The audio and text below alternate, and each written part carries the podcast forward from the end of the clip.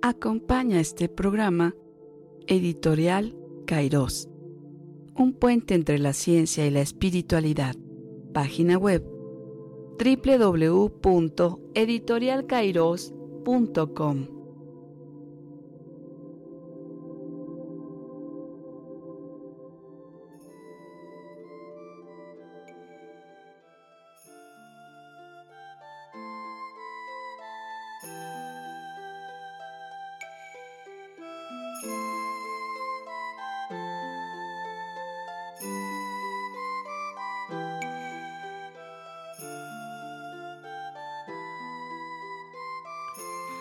¿cómo están? Mi nombre es Alberto Calvet y bienvenidos a Pioneros, una emisión más de este nuestro programa Pioneros. ¿Por qué pioneros? Pues porque desde el inicio sabemos que somos pioneros de nuestra propia conciencia. Si nosotros no nos encargamos de verdaderamente expandir nuestra conciencia, nadie va a poder expandirla por nosotros mismos. Es un trabajo único, es un trabajo de autoconocimiento, de ser más perceptivos de nosotros mismos, y sobre todo de compartirlo. Yo creo que la conciencia también se expande, no solo a través del autoconocimiento, sino del compartir con los demás.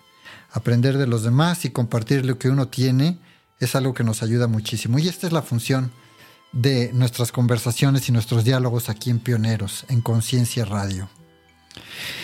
Pues previo a este programa que hoy estamos iniciando, o que ahorita estamos arrancando, hemos tenido otros dos con el tema del enneagrama. En el primero hablé de los orígenes del enneagrama en Medio Oriente, hablé de Gurdjieff, este gran maestro espiritual o maestro de conciencia, si lo queremos llamar así, que desde Armenia y desde el este trajo a Occidente muchos de los conocimientos de los que hemos estado hablando, o al menos sus bases. Y en el segundo programa hicimos un recorrido ya desde la perspectiva de el enneagrama en manos de Claudio Naranjo y de Oscar Ichazo, junto con un invitado especial que tuvimos que se llama Abraham Cherem. Con Abraham estuvimos hablando de cada uno de los nueve tipos de personalidad y mencionamos algunas cosas que van a ser el final de lo que hoy estaremos ah, hablando para terminar el tema del enneagrama, porque es tan amplio que de verdad no tendríamos un número específico de, no alcanzaría un número específico de programas para acabar de hablar de él. Entonces, vamos a ponerlo nada más en el contexto contemporáneo y el día de hoy vamos a acabar de ver algunas características de cada eneatipo, pero sobre todo cuáles son las tríadas a las que se refirió Abraham y sus características. Para ubicarnos, el enneagrama es un círculo que tiene en su interior una estrella de nueve puntas. Eso quiere decir que esta circunferencia de 360 grados, si hacemos una medición a 40 grados, tenemos cada uno de estos diferentes números ubicados. El 1, el 2, 3, 4, 5, 6, 7, 8 y 9. Estos nueve tipos de personalidad o eneatipos son de los que son de los que hoy voy a acabar de hablar para referirnos sobre todo a la esencia. Quiero regresar a los orígenes del programa eh, inicial de Orígenes del Enneagrama que grabamos hace dos semanas y que ustedes pueden escuchar aquí como podcast.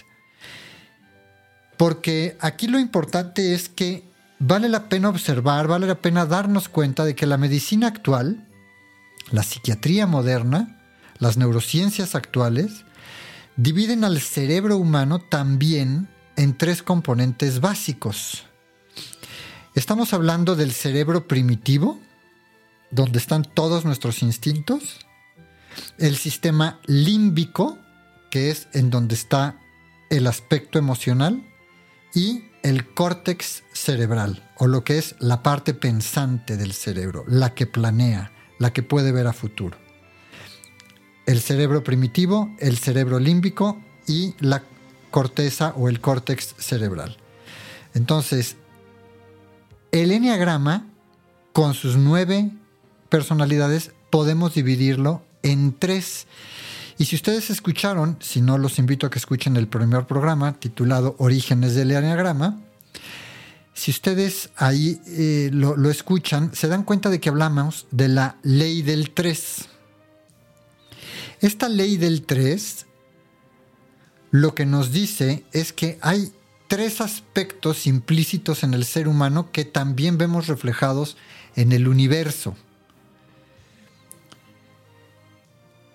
Estos tres aspectos los vamos a dividir ahorita para entenderlos mejor. El primero de ellos es la parte de arriba del enneagrama. Digamos que el cielo del enneagrama contiene a los números 8, 9 y 1. El 8, 9 y 1 son la tríada del instinto. Del lado derecho del enneagrama, si lo estamos viendo de frente, lo que podemos ver son los números 2, 3 y 4. Esa es la tríada del sentimiento. Estos son estilos o tipos de personalidad muy guiados por el sentimiento. Y en la parte izquierda del enneagrama lo que tenemos es el 5, 6 y 7. Y esa es la tríada del pensamiento. Estos tres centros, así también los llamaba Gurdjieff, estos tres centros están, uno de ellos es el que está más desarrollado en alguno de nosotros. ¿Qué hace que nosotros desarrollemos más? Por ejemplo, una persona 6 desarrollaría más este aspecto de pensamiento y desarrollaría más todas sus facultades cognitivas. Una persona tipo 3, 4 o 2 se iría mucho hacia todo lo que es el sentimiento y tendería a desarrollar más estos aspectos de tipo sentimental o emocional. Y la tríada del instinto, los 8, 9 o 1, la tríada del instinto, pues estaría justamente más desarrollada en los temas del instinto. Sin embargo, ese desarrollo no significa que estemos más evolucionados. Esta palabra evolución es muy importante en el enneagrama. Entonces, evolucionar no significa sentirnos muy identificados con nuestro número o con nuestro tríada. No, evolucionar significa irnos más allá de eso. Entonces, para que esto lo podamos entender bien, vamos a ver que cada una de estas tríadas representa una gama de capacidades, por decirlo así, una serie de funciones muy esenciales que se han bloqueado, bloqueado, hemos bloqueado o distorsionado. Esto quiere decir que la personalidad trata de llenar huecos donde se ha quedado bloqueada. ¿Y cómo hace esto nuestra personalidad? Recuerden lo que decíamos en el programa pasado, el de los nueve eneatipos, cuando empezamos hablando con Abraham Cherem. Lo primero que explicamos fue que nosotros construimos una personalidad como respuesta a la socialización que hacemos con el mundo que nos rodea. Entonces, desde nuestra infancia más tierna, más pequeña, lo que hacemos es ver cómo está regulado el mundo allá afuera para nosotros saber qué hacer. Si en nuestra casa hay violencia, tal vez nosotros como respuesta aprendamos a ser violentos si es que empezamos a desarrollar un mecanismo de personalidad que tienda a irse hacia la tríada del instinto y que entonces empecemos a construir un tipo de personalidad que pueda ser 8, 9 o 1 si en ese mismo contexto de, una, de una familia, por ejemplo, un núcleo familiar o un núcleo social que sea violento, nosotros nos movemos más hacia la tríada del sentimiento, dos, tres o cuatro, entonces tenderíamos, nuestra personalidad lo que estaría haciendo es utilizar al sentimiento como, como filtro para poder lidiar con la violencia que estamos viviendo. Construimos nuestra personalidad enfatizando los aspectos emocionales de nuestra vida. O en este mismo contexto, quien enfatice la tríada del pensamiento, lo que va a hacer es construir a través de su mente un bloqueo o una, me gusta más la palabra filtro, un filtro que nos ayude a defendernos de la violencia intelectualizándola. Esto es lo que es importante comprender. La tríada en la que está nuestro tipo de personalidad indica en dónde actúan, en dónde actúan con más fuerza las constricciones, las constricciones de nuestra esencia. Y entonces ahí la personalidad hace un relleno al que le podríamos llamar artificial. ¿Por qué? Porque la personalidad va a tratar de imitar lo que sería nuestra verdadera o esencia, nuestra verdadera fuerza o nuestra esencia para salir adelante en la vida. Al final de este programa vamos a entender cómo llegar de nuevo a esta esencia y cómo salir de manera genuina, yendo más allá de nuestra estructura de personalidad para que podamos hacerlo. En realidad, en cada tríada, la función que le corresponde, ya sea el instinto, el sentimiento o el pensamiento, es la, es la función que con más fuerza ha formado el ego. O sea, una persona en la tríada del sentimiento es una persona que enfatiza sus emociones. Una persona instintiva en el 891 enfatiza el instinto, su personalidad está anclada en eso, o en el 5, 6 y 7, una persona de la tríada del pensamiento enfatiza el pensamiento porque es un mecanismo de defensa. Eso es súper importante que lo comprendamos, porque de otra manera no vamos a poder ir, no vamos a poder ir más allá de nosotros. Entonces esa fuerza la ha formado el ego o la personalidad a su alrededor, y esto es por lo tanto el componente de la psique menos capaz de funcionar libremente. Fíjense qué interesante.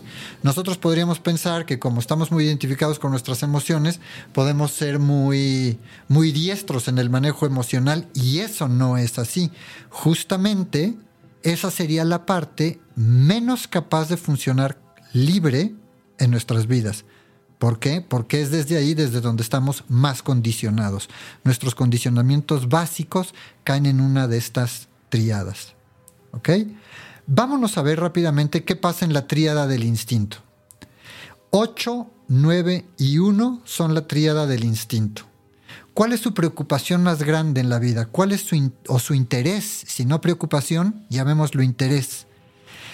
Esta tríada se caracteriza porque hace una gran resistencia al entorno y tiene un gran control, si no fuera resistencia, del entorno. Algunos se resisten a lo que ocurre afuera y otros tratan de controlar lo que está allá afuera. Y ahorita voy a ir a través de cada uno de los números diciendo cómo funciona esto.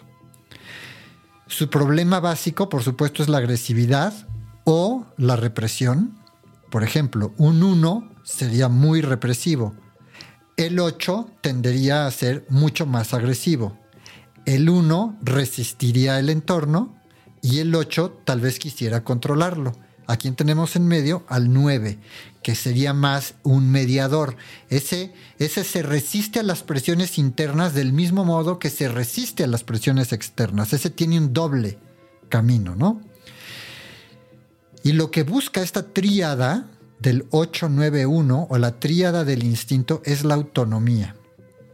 Siempre lo que buscan es la autonomía. Los instintos, es bien importante saberlo, son la raíz de nuestra fuerza vital. Todos tenemos un instinto, no nada más estos tres eneatipos. Todos, en todo el eneagrama, todo, todo ser humano tiene instinto. Pero ellos lo enfatizan de manera eh, muy particular, como un instinto básico de supervivencia. Esa, esa podríamos decir que es la tríada del instinto, Vámonos ahora a la tríada del sentimiento que son el 2, 3 y 4. El 2, 3 y 4 tienen el interés o la preocupación principal de amar al yo falso eh, o a su propia imagen. A ver, en el enneagrama se le llama yo falso o falsa identidad a nuestra personalidad. Tenemos que tener mucho cuidado con muchos de los cursos que de pronto hay del Enneagrama que nos ayudan a reforzar la personalidad.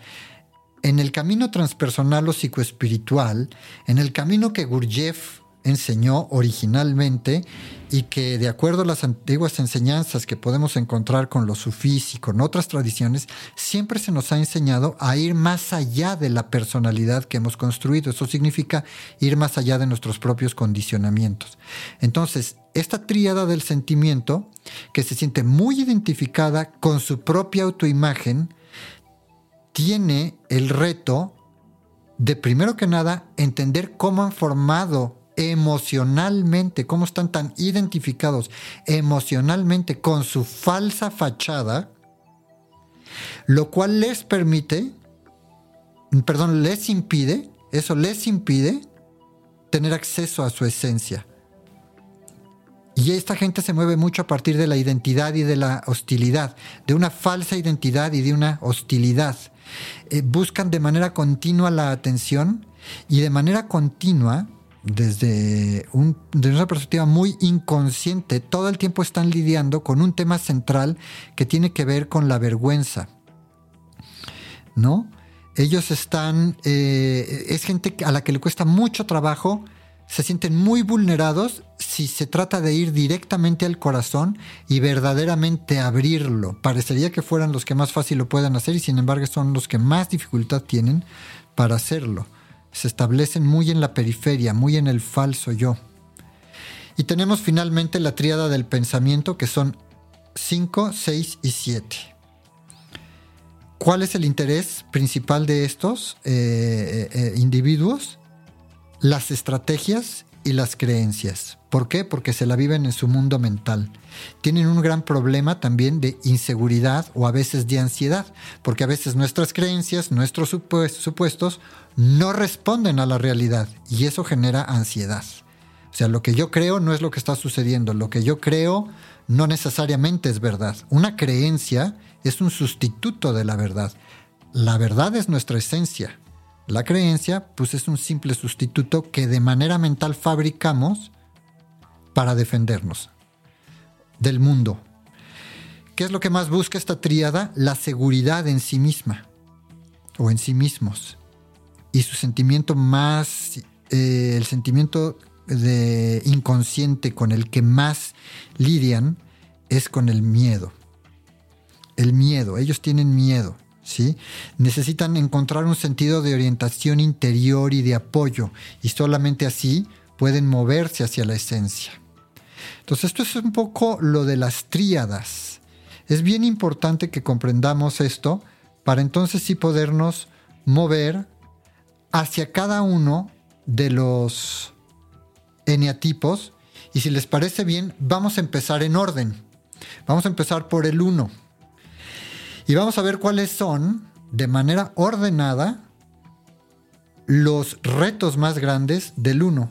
Abraham Cherem, la semana pasada, en el podcast pasado, si lo queremos ver así, escúchenlo, dijo una cosa muy importante que decía Claudio Naranjo, el que acabó de diseñar o de darle a cada uno de estos eneatipos todas sus, todos sus atributos psicológicos. Lo que decía Naranjo es que es mucho más importante lidiar con el enneagrama desde nuestra sombra que desde nuestros aspectos favorables o virtuosos. ¿A quién le importa? Si ya eres muy virtuoso en algo, si ya eres muy virtuoso en algo, pues qué bueno, síguelo siendo, pero eso ya no te aporta nada.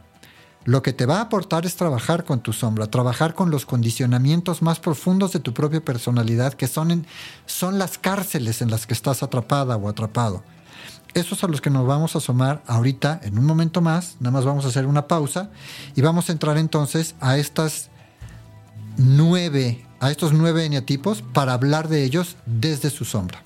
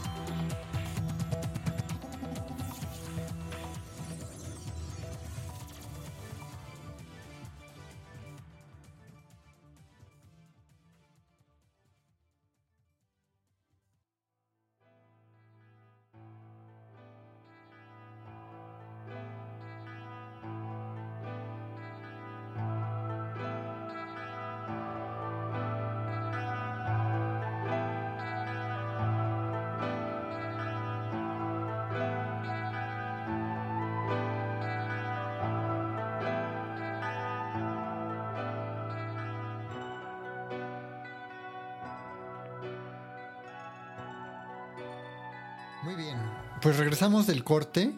Estamos hablando del enneagrama, ya hablamos de las tríadas, cómo están constituidas, y ahora vamos a hablar de cada uno de los perfiles de personalidad.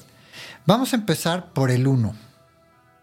El 1 pertenece a la tríada de los instintos 8, 9 y 1 son tríada del instinto. Al 1, en general, se le conoce como el reformador. Otros, otros, otros nombres que se le han dado al 1 son, por ejemplo, el moralista, el perfeccionista o el organizador. Es gente que tiene un gran sentido de lo moral. Un gran sentido de lo moral.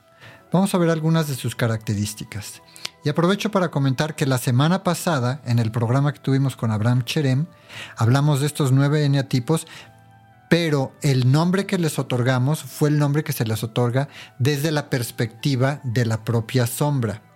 Hablamos de la gula, hablamos de, también del perfeccionismo, como es el caso del que estamos hablando ahorita, hablamos de la vanidad y de otros, de otros arquetipos o de otras palabras arquetípicas que también caracterizan a estos números. Pero ahorita lo vamos a hacer desde esta clasificación y les recomiendo a todos los interesados que si están verdaderamente interesados en la personalidad con temas del enneagrama, vayan directo a Claudio Naranjo y no se pierdan con muchas otras publicaciones. Vayan directo a Claudio Naranjo porque fue Claudio Naranjo como psiquiatra y como psicólogo, bueno, o psicoterapeuta, mejor dicho, el que pudo realmente organizar esto de una manera muy interesante y adecuada, aunque no fue lo que originalmente dijo Gurdjieff, sí Claudio, en base a esos principios universales de los que habló Gurdjieff, pues en eso sustentó esta parte psicológica. Y hoy nuestro programa va a acabar yendo a la esencia una vez que terminemos de ver estos nueve tipos. Entonces, este tipo 1, su miedo básico.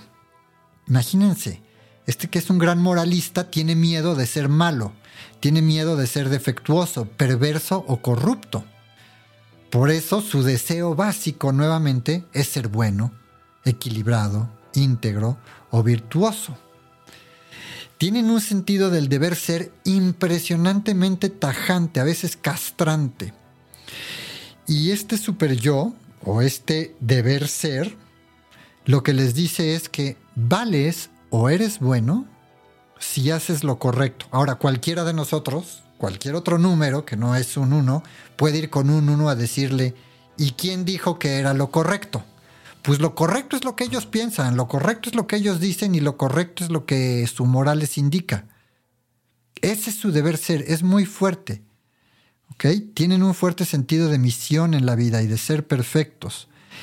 Y este tipo de cosas hacen que su comportamiento los pueda eh, poner en situaciones a veces un poco difíciles. Pero ¿cuál es la llamada al despertar? Si nosotros queremos ver cómo un uno despierta en la vida, ese uno, esa persona, esa tipología uno, despierta únicamente cuando tiene una intensa obligación personal. Si no es muy intensa, no despiertan tiene que tener un sentido fuerte, un sentido muy intenso de obligación personal. Cuando este uno es muy sano, es un gran aceptador, es alguien que abandona muy fácil sus creencias y está en posición no de juzgar al otro, sino de colaborar y de compartir. Pero un uno que no es sano, un uno en un nivel insano, puede ser muy contradictorio, muy eh, obsesivo, sumamente condenatorio, juzgón, ve, solamente ve el arrocito negro y punitivo, es decir, todo el, todo el tiempo está queriendo castigar a los demás o castigarse a sí mismo. Por eso decíamos que podían ser muy castrantes. Otra de las cosas que es importante entender de los uno es que puede haber ciertas señales de alarma, y esto lo mismo lo voy a ir diciendo para cada número, puede haber ciertas señales de alarma. Pueden, una señal de alarma para el uno es, por ejemplo, que tenga un trastorno obsesivo compulsivo, que tenga un trastorno de personalidad que se lo lleve a la depresión, trastorno de personalidad depresiva, en el comer, en la culpabilidad, una culpabilidad que los paraliza, son rígidamente inflexibles, tienen una, actitud eh, súper crítica. Ahora, ¿qué podría ayudarlos a salir de, de estos temas que son muy autodestructivos? Primero que nada, un uno tiene que familiarizarse con ese juez interno que lo hace tener todas estas ideas acerca de la vida que, que, que, que lo hacen sonar casi como Dios, implacable, ¿no? familiarizarse con eso, porque ese uno desde niño aprendió a hacer eso consigo mismo y para poder ir más allá de sí mismo se tiene que salir de esta cárcel que justamente lo caracteriza. Tiene que creer, por ejemplo, eh, digo, tienen, tienen la tendencia a creer más bien que todo recae sobre sus hombros y eso no es cierto. Hay muchas cosas que no recaen en los hombros de esta gente que se siente tan salvadora del mundo, para nada. ¿No? ¿Cómo surge la esencia del uno? Y aquí es en donde encontramos elementos universales. Cada vez que yo hable de la esencia en cada número, vamos a ver que son aspectos comunes a todos los números. La integridad es lo que hace surgir la esencia del uno. Un uno que se siente íntegro, que se siente eh, incorruptible, es un uno que ha, alcanzado, digamos, un trabajo muy completo consigo mismo, pero no desde su juicio personal, sino desde la integridad del alma, la integridad del alma. Y esa integridad ya también la quisiéramos cualquiera, el poder lidiar con la verdad a costa de lo que fuera. Esos son algunos comentarios con respecto al 1. Vamos a ver, por ejemplo, el 2. aquí el 2 nos hace entrar a la tríada del sentimiento. 2, 3 y 4 son tríada del sentimiento. Esta personalidad 2 es muy ayudadora. Se le conoce como el ayudador. Es gente altruista, es muy complaciente, pone primero a los demás, se sienten amigos especiales o amigas especiales y se les conoce también como el permisor. Es gente que da permiso de muchas cosas y eso hay que tener cuidado porque los hace ser permisivos. Entonces, no, no, no por ponerse de tapete rojo para que todo el mundo pase por encima de ellos, significa que está bien. Tienen que ser muy cuidadosos con, en cómo son amigos. Su miedo básico es no ser amados ni deseados. Por eso tratan de agradar. Ese sería su deseo básico, agradar o sentirse amados. Y el mensaje de su superhacer, perdón, de su super yo, el mensaje de su super yo o de este deber ser es que únicamente valen si eres amado por los demás o si eres amigo de los demás. Entonces ellos están de manera continua midiéndose en las relaciones para ver qué tanta intimidad tienen con alguien más y de esa manera saber si su propio juez interno los evalúa de manera correcta. ¿Se dan cuenta de este juego de lo que estamos hablando? Es mi propio juez interno, mi super yo, es una palabra que viene del psicoanálisis, el super yo. El super yo es la moral, es el deber ser, es lo que dicta lo social. Este super yo, el deber ser, lo que nos dicta son una serie de parámetros para comportarnos en cada uno de los números. Pero al mismo tiempo hay un deseo de querer hacer algo. Y esta es la esencia tratando de manifestarse. Ahora, este 2, que si los tenemos enojados pueden ser terriblemente vengativos, tiene algo muy particular cuando trata de despertar. El despertar del yo implica, perdón, el despertar del 2 implica agradar a los demás. Y un, dos muy sano es el que cuida de sí mismo. No es el que se derrama sobre los demás. Un yo en un dos sano es el que se cuida a sí mismo y el que en la misma medida se extiende a los demás. Pero un dos desequilibrado es sumamente eh, vanidoso, puede ser sumamente dominante o mujer u hombre, y se siente con derechos que nadie le ha dado se siente incluso la víctima. La víctima. son muy dados a, a ponerse en el plan de víctima. Este tipo de cosas nos ayudan a ver cuando estamos muy ahogados en nuestra propia sombra, en nuestros propios rincones oscuros. Un dos que se ahoga en sí mismo se convierte en una víctima de las circunstancias y de los demás o en una víctima de sí mismo.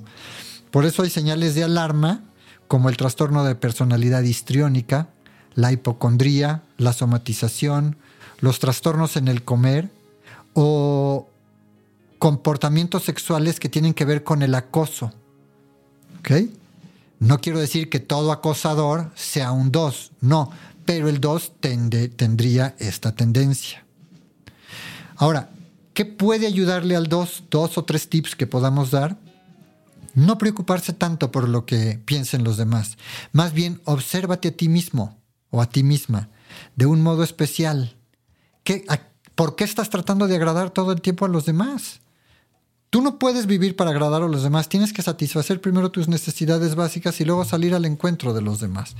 Eso es algo muy importante para el 2. Y finalmente, el surgir de la esencia en el 2 tiene que ver con el amor incondicional. Y es que ahí están nuestras carencias. Muy seguramente un 2 no recibió el amor incondicional de una madre. Y esta es la herida primaria en el inconsciente. De manera que los dos, desde la esencia, lo que tratan de brindarle al mundo es la incondicionalidad de su amor. Es lo que más buscan en la vida. Si se relajan, si trabajan consigo mismos, lo logran de manera genuina. Y entonces de manera genuina pueden salir a darle esto al mundo sin tener que pasar por la falsa identidad de su personalidad. El triunfador, que es el 3, también dentro de la tríada del, del sentimiento. Este 3 es el clásico motivador, es un gran comunicador, es alguien que busca de manera continua el estatus, tiene que ser siempre el mejor, o sea, el, el, chingón, si me dejan decirlo. Ese es el 3, el que, el que sobresale en muchas cosas. Ese tipo de personalidad 3, que es triunfadora, tiene un miedo básico que es a no valer, a no tener ningún valor en medio de los demás y que sus logros no signifiquen nada. Ese es su gran miedo. Por eso su deber, eh, o su perdón, su deseo básico es sentirse valiosos. Es gente, el 3 quiere ser deseado o deseada. Los 3 son muy, muy... Em, eh, ¿Cuál es esta palabra que estoy buscando? Eh, eh, cuando alguien trata de seducir, esas palabras, es la palabra, son muy seductores.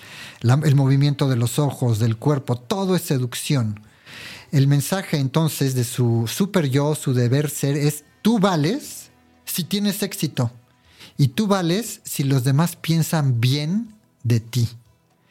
Son muy pragmáticos, son muy, muy pragmáticos. Bajan rápidamente a la acción, no pierden el tiempo perdiéndose en la cabeza, pero sí están lidiando con esos tipos de temas. Ahora, ¿cuáles son los puntos de peligro que hay que tener eh, con respecto al 3 y que podrían señalarlos, darnos una señal de alarma?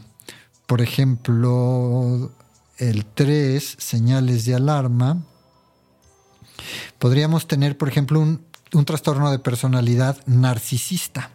Es gente que puede ser muy narcisista. A veces eh, tener un carácter muy vengativo o un comportamiento en el que parece que no tienen sentimientos. Fíjate que aunque están en la tríada de los sentimientos o de lo emocional, su frialdad parece no tenerlos. Parece que vienen moviéndose desde un vacío interior. En ese sentido, un 3 podría aprender a darse cuenta de que cuando actúa para deslumbrar, este es un tip para su desarrollo, cuando actúa el 3 para deslumbrar, lo que está haciendo literalmente es actuar desde el condicionamiento desde de su propia sombra. Su sombra, desde ahí, trata de deslumbrar a los demás, desde sus condicionamientos inconscientes. Al contrario, lo que tiene que hacer es bajar todas esas guardias, todas esas resistencias, sumergirse en sí mismo y bajar a su propia autenticidad. Esta palabra, autenticidad, también lo podemos considerar una, una, característica de la esencia que puede ser común a todos los números, pero en el 3 particularmente es lo que tiene que trabajar. Tiene que trabajar su autenticidad y moverse desde ella, moverse desde lo auténtico. Eso lo llevaría a su esencia. Ahora, el individualista es el 4 el 4 puede ser una persona muy artista, romántica, sumamente melancólica y dramática, una víctima trágica. Y algo que trata de ser siempre el 4 es alguien muy especial, algo que lo caracterice y que lo defina como algo distinto a los demás, la unicidad, ser único. Este tipo de personas, 4, tienen el miedo básico de no tener identidad, o de no tener importancia personal, personal, que pasen desapercibidos en el mundo. Su miedo. Su deseo, en contraste, sería descubrirse a sí mismo.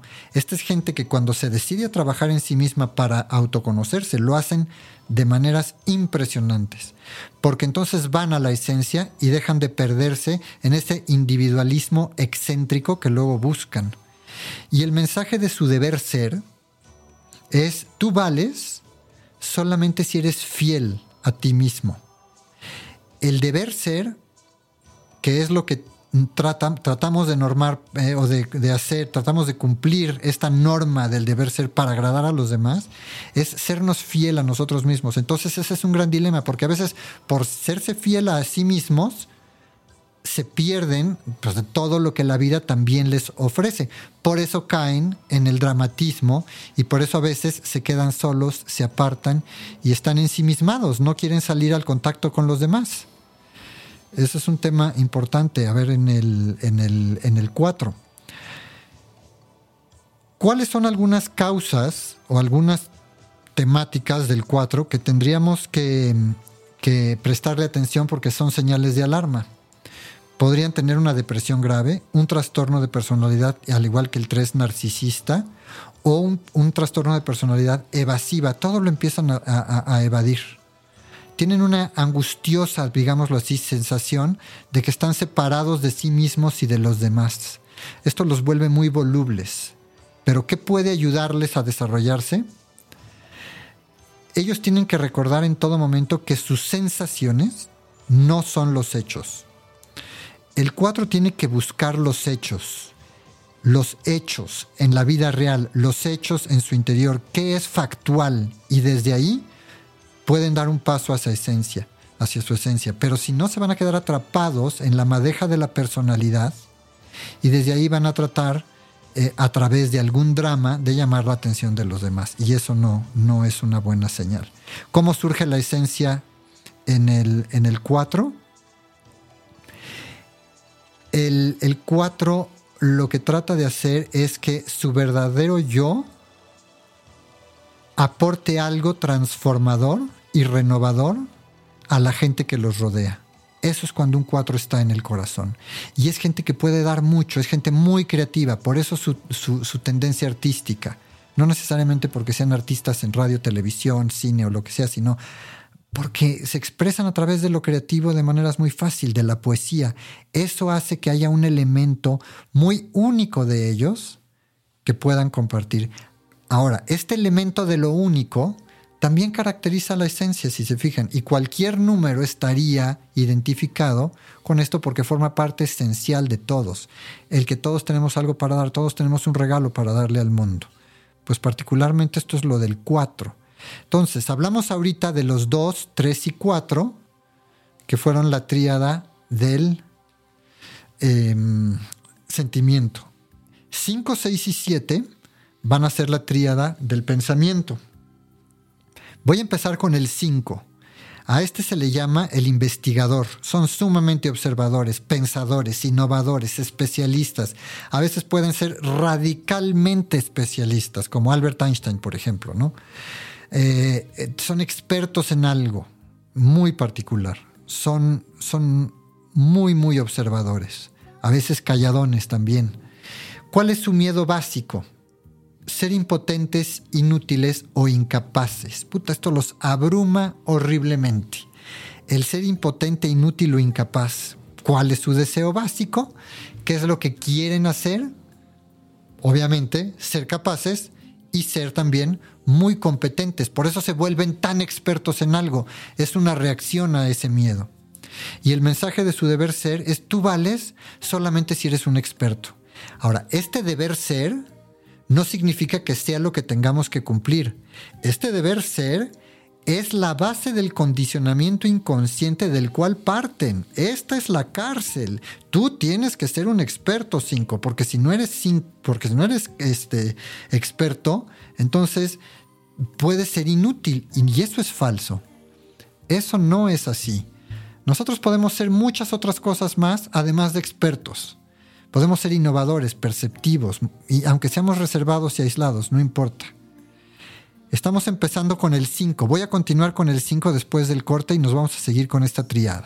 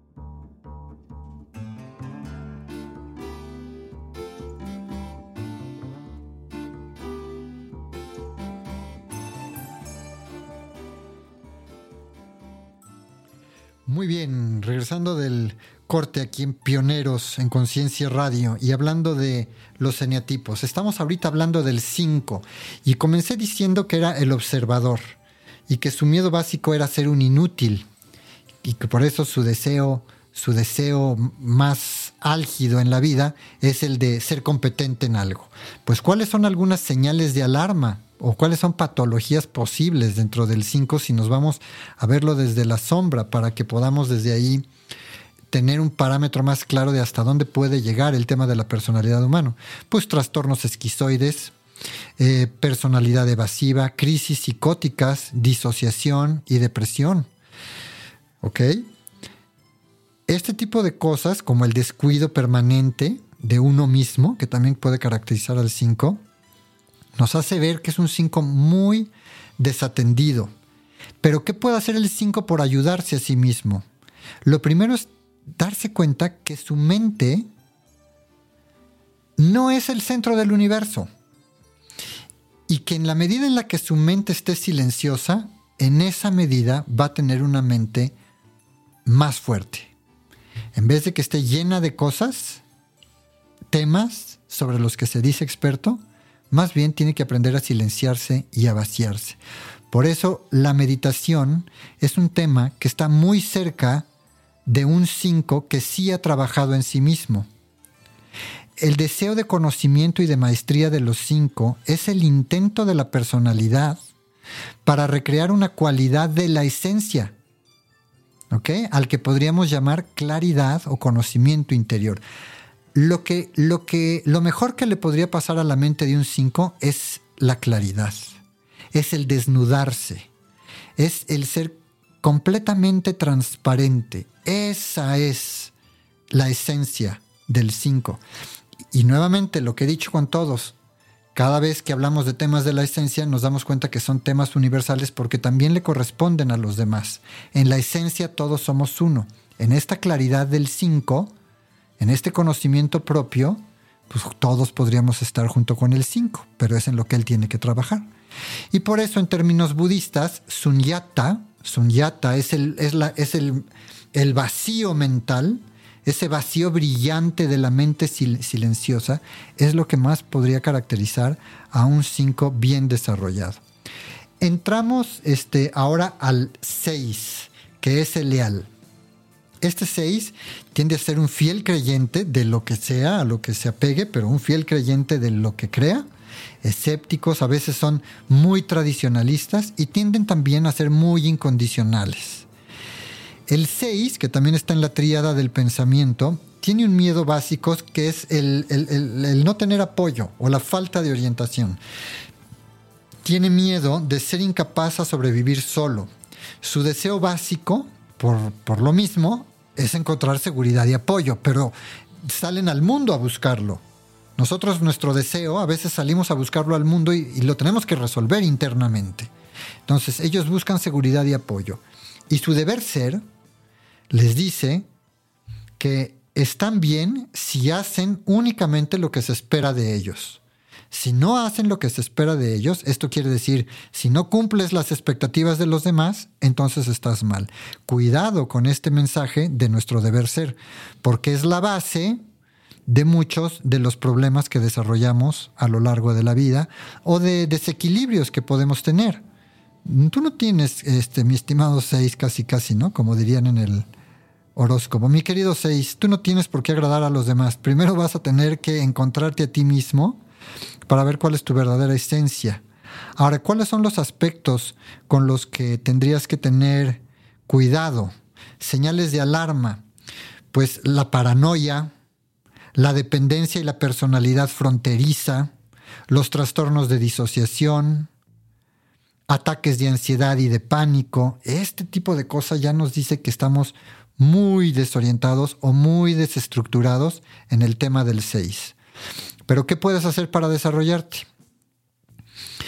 Eh, todo el tiempo que dedicas a imaginar y a solucionar posibles problemas, mejor dedícalo a observar cómo puedes utilizar toda esa actividad mental en enfrentar las dificultades tal y como son. No te pierdas en tus supuestos. Vete directamente a enfrentar las cosas tal y como son y eso te va a dar la fuerza que necesitas. En el fondo, los seis recuerdan que el universo es benévolo, que los apoya y que los sostiene. Cuando hablamos del universo no estoy hablando de una nueva forma de Dios ni cosas por el estilo, estoy hablando, la existencia te apoya, la existencia puede darte el sostenimiento que, que estás buscando, pero necesitas entonces tener un trabajo muy existencial contigo mismo para tocar tu esencia. Y el 7, con este 7 cerramos la tríada del pensamiento, el entusiasta, que también se le conoce como generalista, eh, el niño prodigio, eh, eh, alguien que está continuamente estimulado, ¿no? Este, este tipo de gente es el 7. ¿Qué los caracteriza? ¿Cuál es el miedo que los caracteriza? El verse despojados de todo el que, el que estén completamente abandonados a su propia perdición y sufran. Eso les da terror. Su deseo básico, pues es la felicidad.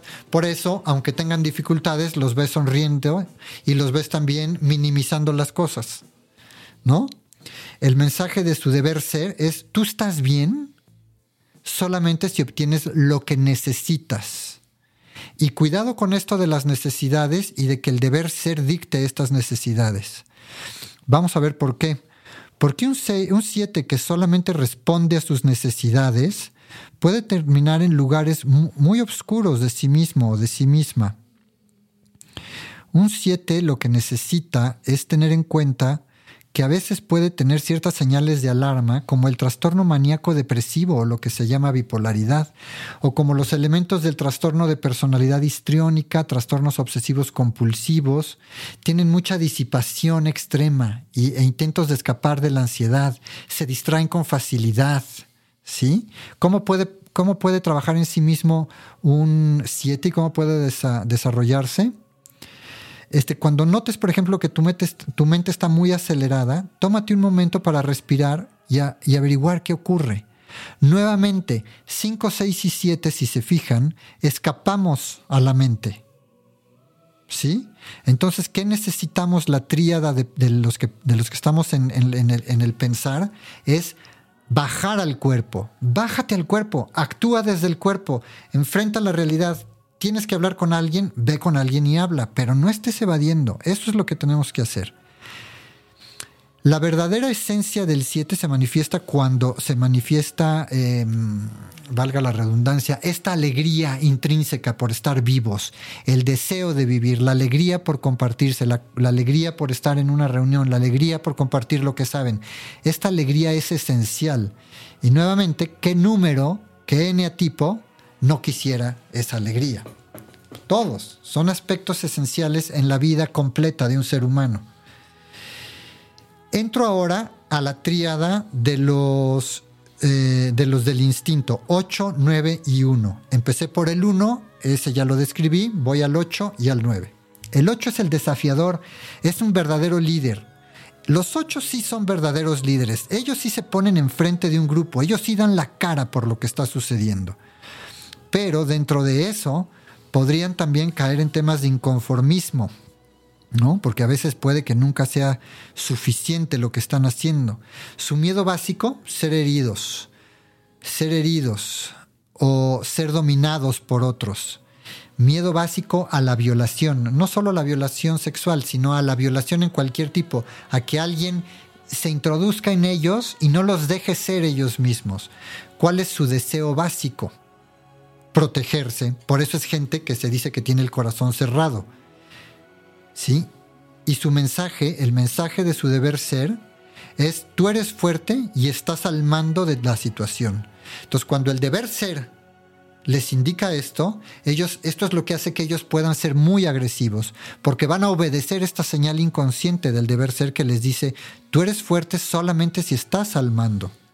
Y eso es lo que los hace gente muy dominante, muy opresiva, y identificarnos que, que un número cualquiera de ellos, en este caso el 8, se identifique con su deber ser, no es una, no es una señal de salud. Al contrario, tenemos que ver que esos son los aspectos que nos esclavizan y nos condicionan. Ahora, ¿cuáles son algunas de las señales de alarma del 8? Por ejemplo, el tener un trastorno de personalidad antisocial o que tengan comportamientos sádicos, que les guste ver sufrir a los demás. La violencia física, ese tipo de cosas, cuando las vemos, ya son señales de verdadera alarma. ¿Cuál es la sugerencia? Conectar verdaderamente con los sentimientos eh, y, y, poder entenderse más, salirse de su instinto e ir a lo psicológico, subir a la mente para tomar conciencia. Así como los otros, la tríada del pensamiento tendría que bajar al cuerpo, estos del cuerpo tendrían que subir a la mente y mediar con la mente para poder realmente balancearse. ¿Y cómo surge la esencia de un 8? Los ocho recuerdan la sencilla alegría de existir, la exquisita, por así decirlo, satisfacción de estar vivos y sobre todo en el plano primordial, en el plano de los instintos. Un poco hedonistas, ¿no?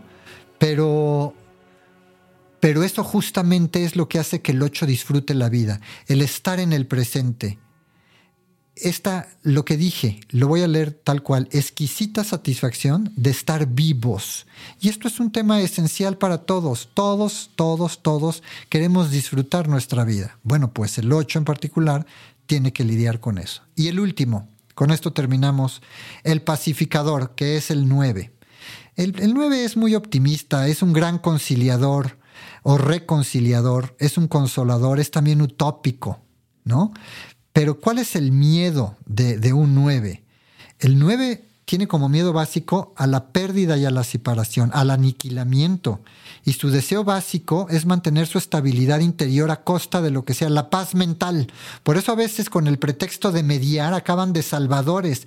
Pero salvar a los demás no es lo que a ellos los hace estar bien, pero a veces hacia allá los lleva, sus movimientos inconscientes. Ahora, ¿qué les dice su, su deber ser? Estás bien mientras los que te rodean sean buenos y también estén bien. Entonces son como los buenos, ¿no? Son modestos, receptivos, tratan de ser simpáticos y tranquilizadores.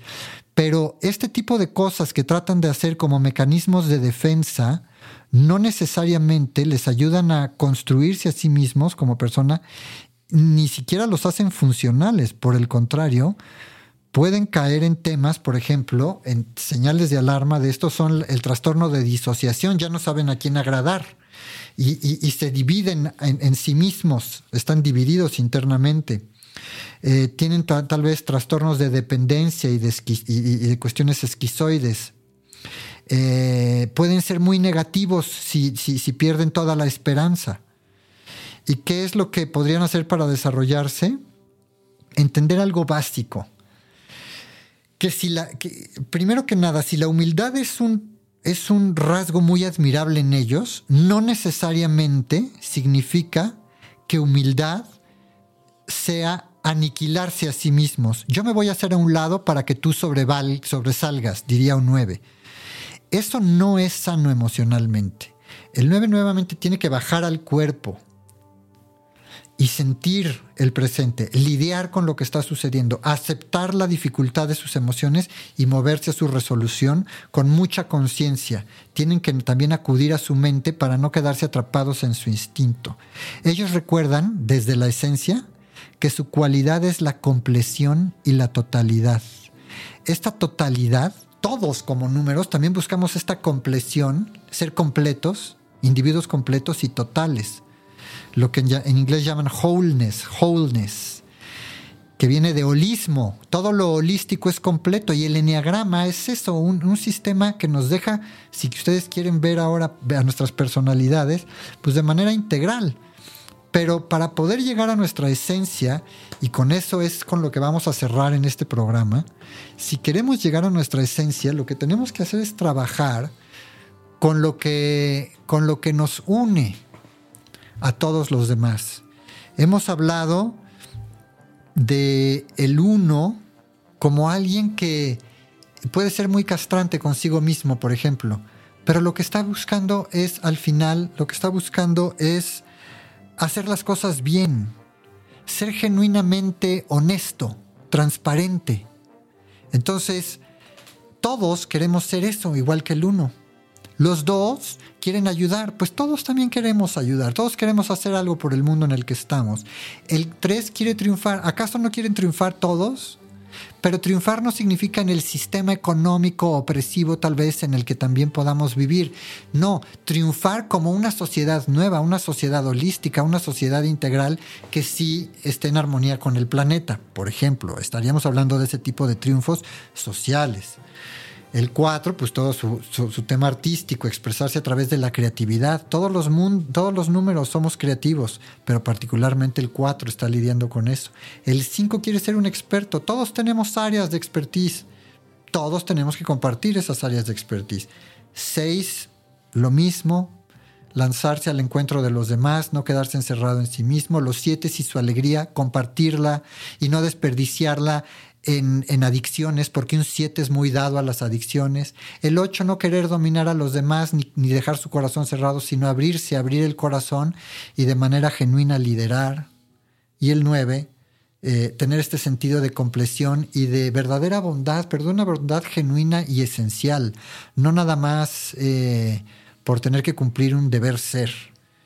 Entonces, aquí es donde tenemos estos nueve eneatipos y lo que requerimos es ir más allá de ellos, movernos en el, en el movernos en la evolución personal en nuestra vida, implica irnos de los condicionamientos infantiles. Y nuestros condicionamientos infantiles son ese deber ser del que hablé, son ese deseo intrínseco del que hablé para cada número, y atrevernos a ser seres humanos completos, atrevernos a tocar la esencia, atrevernos a desnudarnos y a darnos cuenta de que no importa cuáles sean nuestras diferencias, al final todos somos seres humanos. Tú tienes enfrente de ti a un ser humano y enfrente de los demás hay otro ser humano que eres tú. Y si podemos tener esta claridad, esta transparencia, esta desnudez del alma, entonces realmente la humanidad tiene una oportunidad para evolucionar. Pero mientras sigamos moviéndonos desde los patrones inconscientes de nuestra personalidad, las cosas van a seguir siendo igual o peor de complejas de como ya están siéndolo. Bueno, mis queridos amigos, pues con esto cerramos el tema del enneagrama aquí en Pioneros. Es un tema que da para mucho más y quiero hacer una oferta. Todo aquel que quiera profundizar en sí mismo, que quiera saber cuál es su enetipo y cómo caminar hacia su integración, puede tener una sesión gratuita conmigo por Zoom, nos ponemos de acuerdo, escríbanme, háblanme en el chat, en el, eh, contáctenme a través de mis redes sociales. Y con todo gusto podemos hacer una sesión gratuita por Zoom en donde les ayude a encontrar su enatipo y qué tienen que hacer para evolucionar y desarrollarse integralmente. Me despido, soy Alberto Calvet. Nos vemos en nuestro próximo programa.